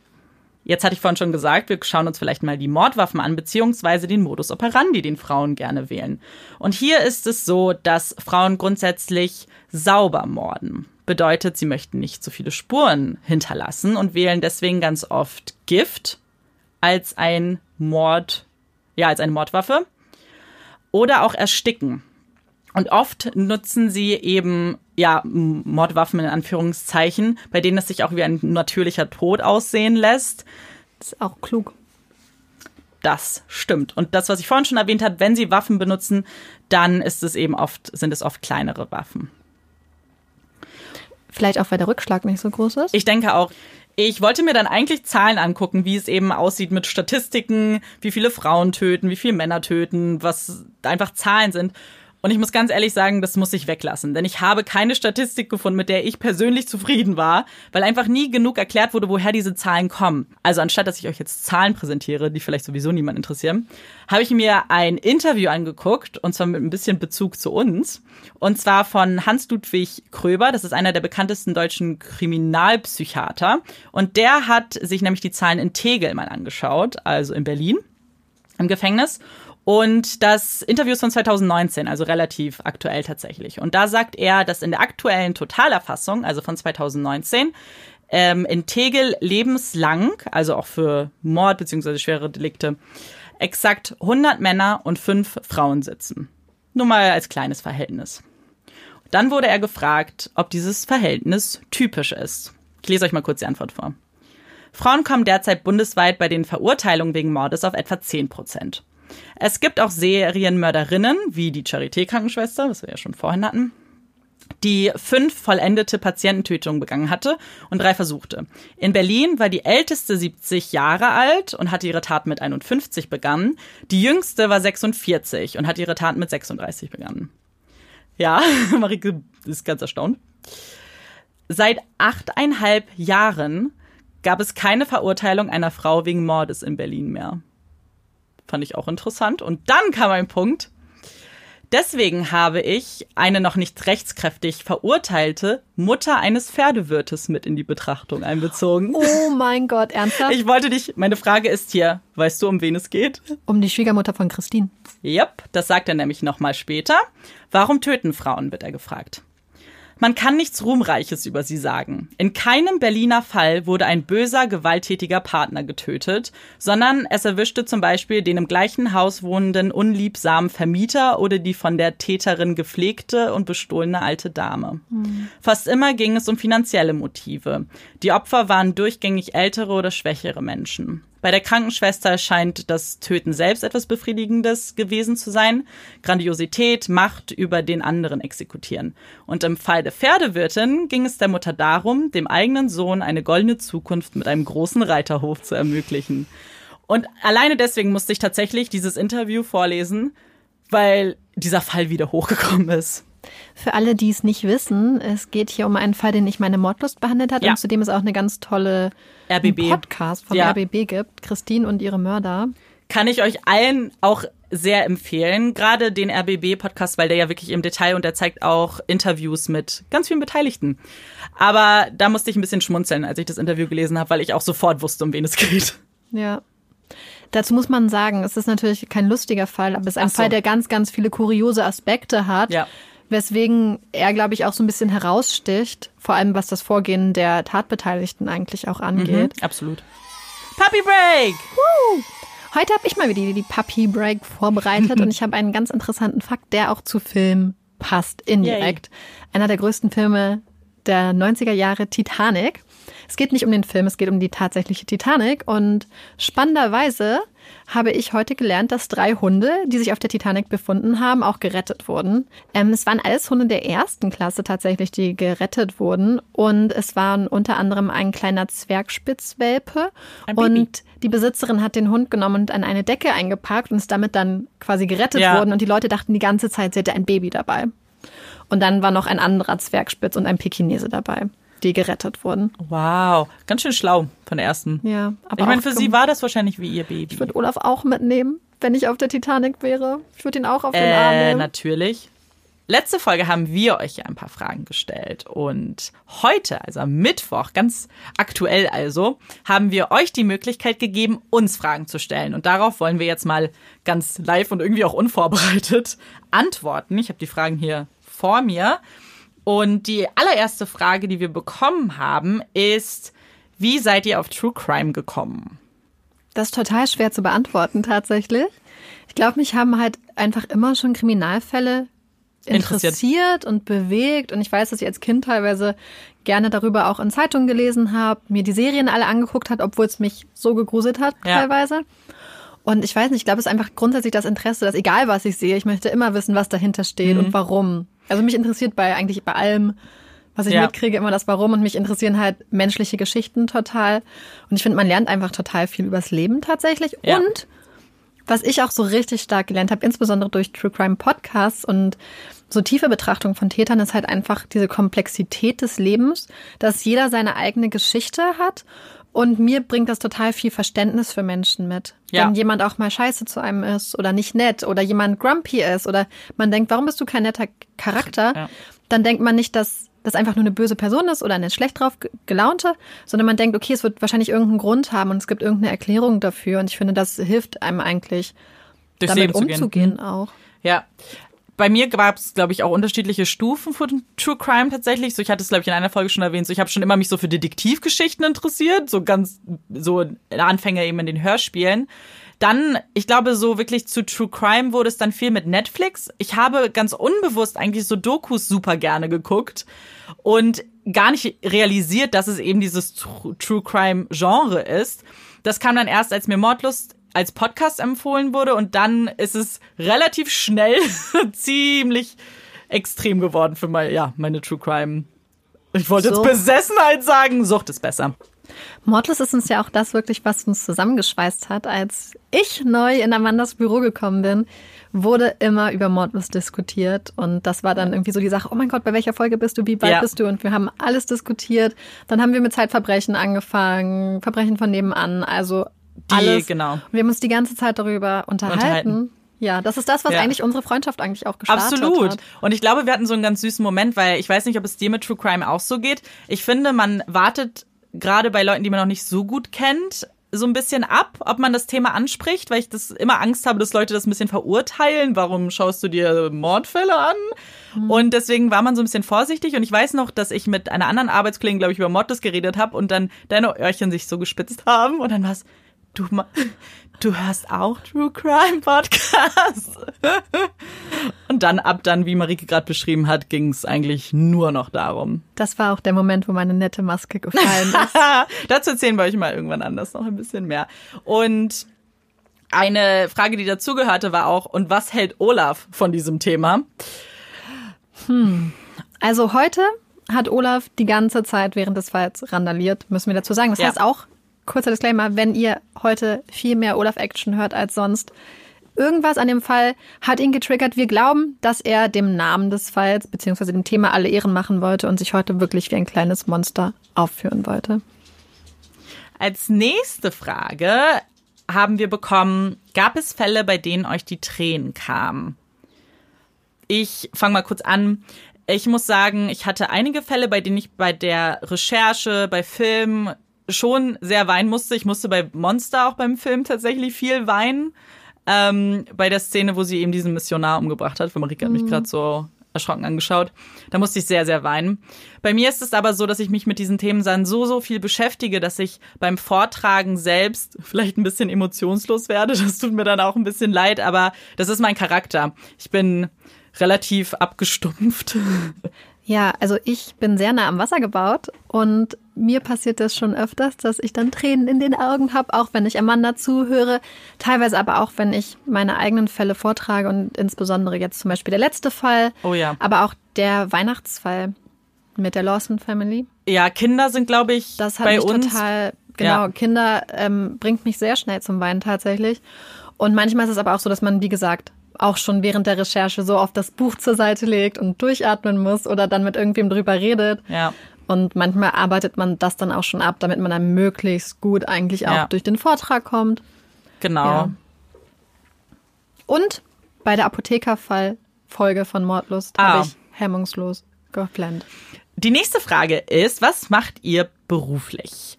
Wir hatten es ja in der ersten Folge schon erwähnt, dass wir beide noch Vollzeit arbeiten, dass dieser Podcast für uns nur ein Hobby ist. Und deswegen verstehen wir die Frage auch natürlich, dass ihr noch vielleicht mehr wissen wollt. Wir arbeiten in Eventmanagement. Genau. Das können wir euch sagen. Dann haben wir noch eine ganz interessante Frage bekommen, und zwar, wie seht ihr aus?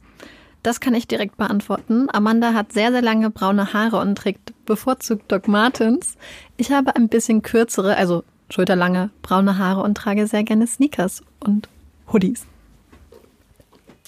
Und dann kommen wir jetzt auch zur letzten Frage, die wir heute bekommen haben. Das soll aber natürlich nicht die letzte allgemein bleiben. Ihr könnt uns immer gerne noch Fragen zuschicken und dann beantworten wir die immer mal wieder.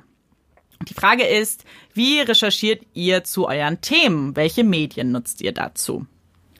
Also ich bin eine kleine Lesemaus, ein Bücherwurm und ich habe es tatsächlich so gemacht, dass ich mir vor einigen Monaten mehrere Ladungen Bücher bestellt habe. Ich habe jetzt ungefähr 15 Stück, ich glaube sogar mehr zu Hause rumliegen, die ich jetzt nach und nach abarbeite. Das heißt, man liest die Bücher, teilweise verschiedene Bücher zu verschiedenen Themen, also ich meine verschiedene Bücher zu einem Thema. Dann guckt man sich Dokumentationen an, guckt sich Sachen an. Ich weiß, Amanda Ja. liest psychologische Gutachten teilweise. Yep. Äh, genau, ich bin äh, im Gegensatz zu Marike mehr so der visuelle Mensch, deswegen überrascht es vielleicht auch nicht, dass die, Kat ja, die Kategorie die Wahrheit hinter dem Film bei mir gelandet ist. Das mag ich eigentlich ganz gerne, das begreift mein Kopf irgendwie besser, aber natürlich, ich, auch ich lese Bücher, ich lese wahnsinnig gerne 120 Seiten lange Gutachten. Und genau, dann geht es eigentlich so das, was man findet zum Fall, um ganz ehrlich Genau. zu sein. Denn manchmal ist das gar nicht so viel, muss ich ehrlich Manchmal, sagen. also ich habe das ganz oft, dass ich denke, dass Fälle total toll sind und dann stelle ich bei der Recherche fest, dass ich nicht genügend Material habe oder dass die Quellen vielleicht auch nicht befriedigend genug sind und dann entscheide ich mich für einen anderen Fall. Weil Ja. ich finde, damit steht und fällt auch ganz viel. Und die Sache ist ja die, wir machen den Podcast und das Aufnehmen und so, das alles macht mega viel Spaß. Aber ich finde, Recherche macht genauso viel Spaß, weil man wirklich Zeit hat, sich zwei Wochen lang Ja. ganz intensiv in den Fall einzuarbeiten und auch länger. Und das ist eigentlich somit auch einer meiner Lieblingssachen, dann Total. nachts nachts noch am Schreibtisch zu sitzen und Sachen zu lesen, Texte Ja. zu schreiben, Sachen ähm, so, ja, wir, wir checken ja Sachen, wir müssen Sachen übersetzen und so. Und Mhm. das ist eigentlich immer sehr, sehr cool. Genau. Und so viel Spaß uns das auch macht. Ich glaube, so viele verzweifelte Nachrichten haben wir auch schon ausgetauscht, wie frustriert wir gerade sind mit einem Fall, weil wir zig Quellen finden mit unterschiedlichen Sachen. Tatsächlich, der Fall jetzt ist ein perfektes Beispiel. Ich habe, die meisten Quellen sagen, sie wurde von diesem Nachbarn geschwängert. Es gibt einfach manche Quellen, die auf einmal sagen, es war ihr Bruder. Ich weiß nicht, woher das kommt. Aber mit solchen Sachen haben wir dann eben auch zu kämpfen, wo wir dann erstmal rausfinden müssen, was ist nun wirklich passiert. Genau.